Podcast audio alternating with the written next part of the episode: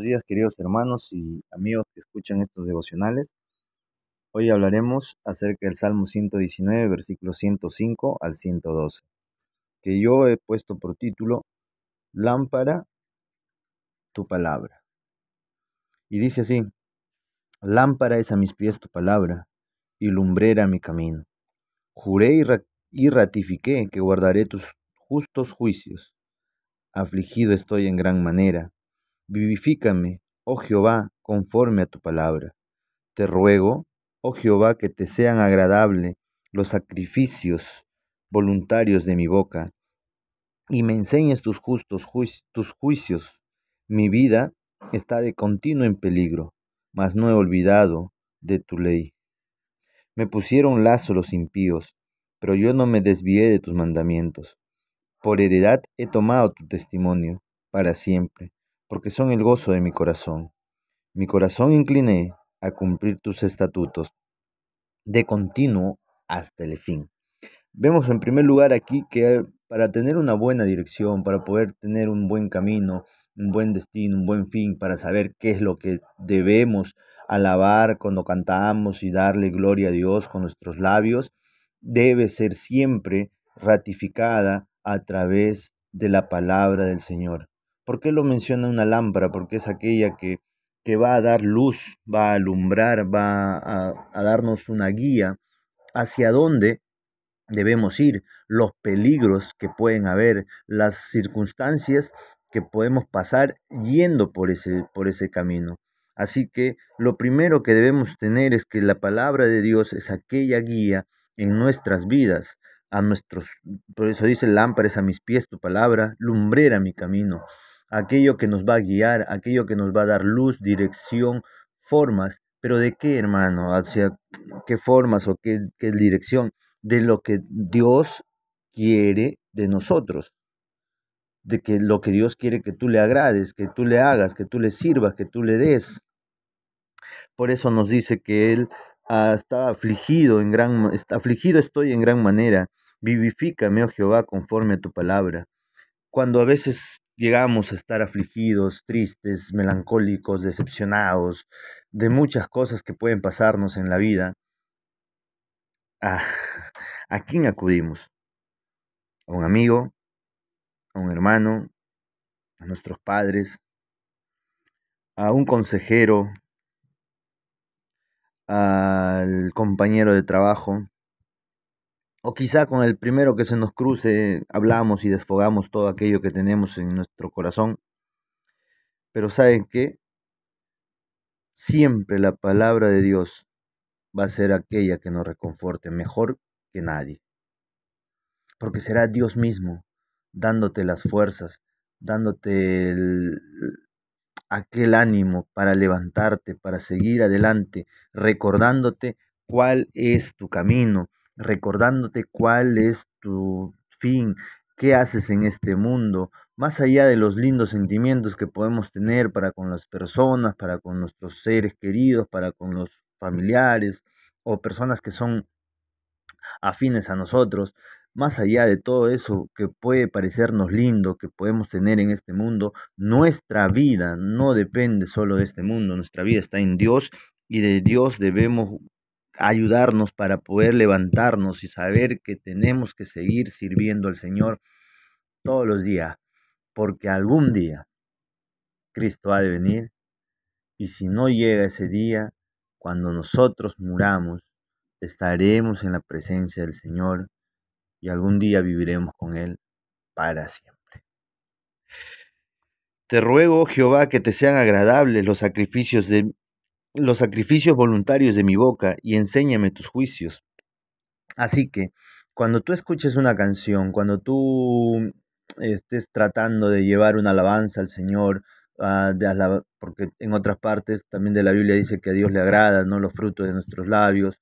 Mm, así que todo aquello que nosotros hagamos cuando algún día queremos servir a Dios o darle gloria a Dios a través de ello, debemos hacerlo a través de la palabra del Señor debemos ver si esas palabras, si ese, si ese mensaje que estamos llevando está conforme a la palabra de Dios. No, es que hermano tiene un bonito ritmo, tiene una bonita melodía, y no importa la letra, ¿no? La letra, bueno, sí, está más o menos, habla de tantos amores efímeros que pueden haber, pero no habla exclusivamente de Dios.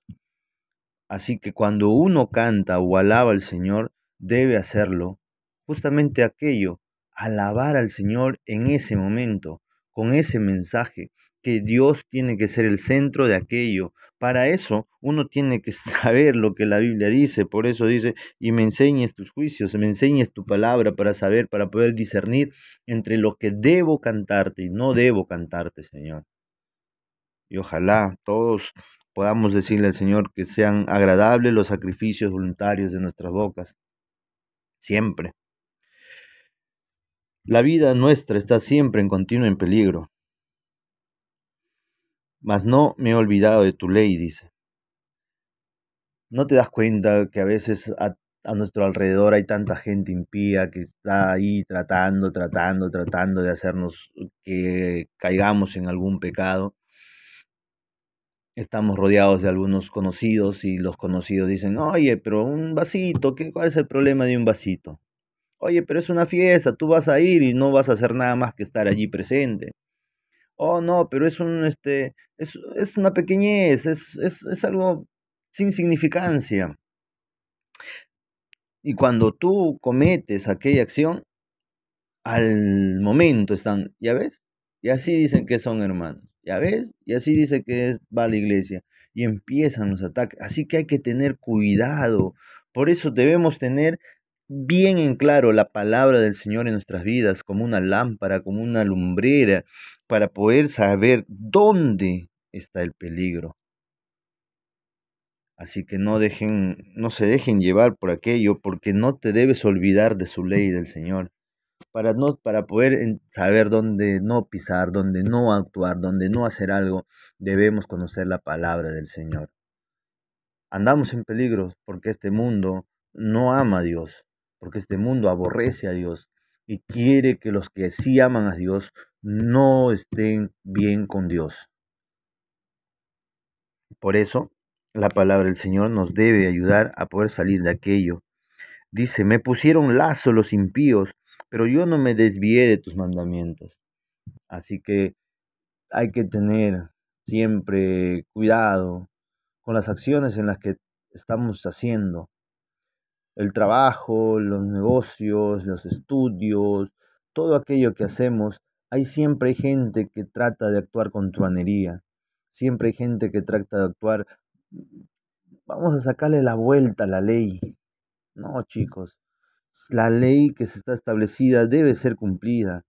No hay, no hay forma de que tú honres a Dios y deshonras las leyes que Dios ha permitido que nosotros podamos tener y no te hagas cómplice de ninguna de esas cosas. Si alguien es truán, si alguien quiere actuar de mala manera, si alguien quiere actuar de mala forma en el trabajo, haciendo una u otra cosa en los estudios, diciendo esto no, ya, no importa, hagámoslo así, ten cuidado.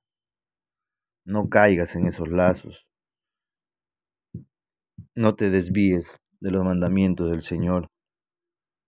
Por heredad he tomado tu testimonio para siempre porque son el gozo de mi corazón. No hay mejor heredad en la vida. Alguien, los padres, bueno, al menos mis padres, me decía mi madre, eh, la mejor herencia que te puedo dejar es los estudios, porque así tú vas a poder hacerte en esta vida y vas a poder guiarte en esta vida. ¿Sabe qué dice acá? Por heredad he tomado tus testimonios. Por parte de Dios nos ha sido dada su palabra y debemos tomarla porque lo ha dejado para nosotros. Así que gózate en ello. ¿Por qué? Porque son el gozo de mi corazón. Así que tú cuando abres una carta o recuerdas, ¿no? Ahora que el Facebook te hace recordatorios, recuerdas una foto, un esto, te proviene a veces algunos gozos, ¿no? Algunas alegrías, de aquellos momentos, nostalgias quizá también algún tiempo, pero la palabra del Dios debe ser tu heredad.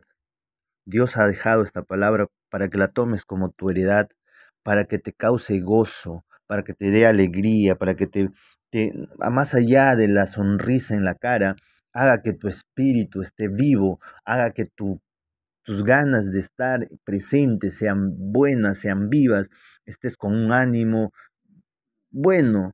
Y si en algún momento estás afligido, como decía un tiempo también este salmista, afligido estoy en gran manera, ven a la palabra de Dios, porque ahí dice, vivifícame, oh Jehová, conforme a tu palabra. Hay tiempo para todo, es cierto, pero el gozo del Señor no debe irse de nuestras vidas. Mi corazón incline a cumplir tus estatutos. Pon tu corazón siempre en la voluntad del Señor.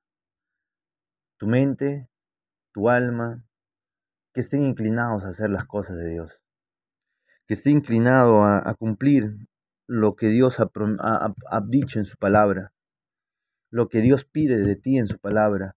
Que seamos íntegros, santos, que seamos personas que podamos ser guiados y guiar a otras personas en el camino del Señor. Mi corazón incliné a cumplir tus estatutos, de continuo. ¿Hasta cuándo?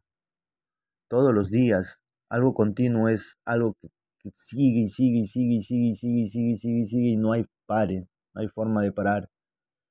Así que trata de poner tu corazón, tu mente, tu alma en la palabra del Señor siempre, siempre, siempre, siempre, siempre. No importa si hay momentos difíciles, momentos agradables, momentos jocosos o alguna decepción, son parte de la vida. Hazlo hasta el fin. Así que guarda la palabra del Señor, porque lámpara es su palabra. Que Dios los bendiga.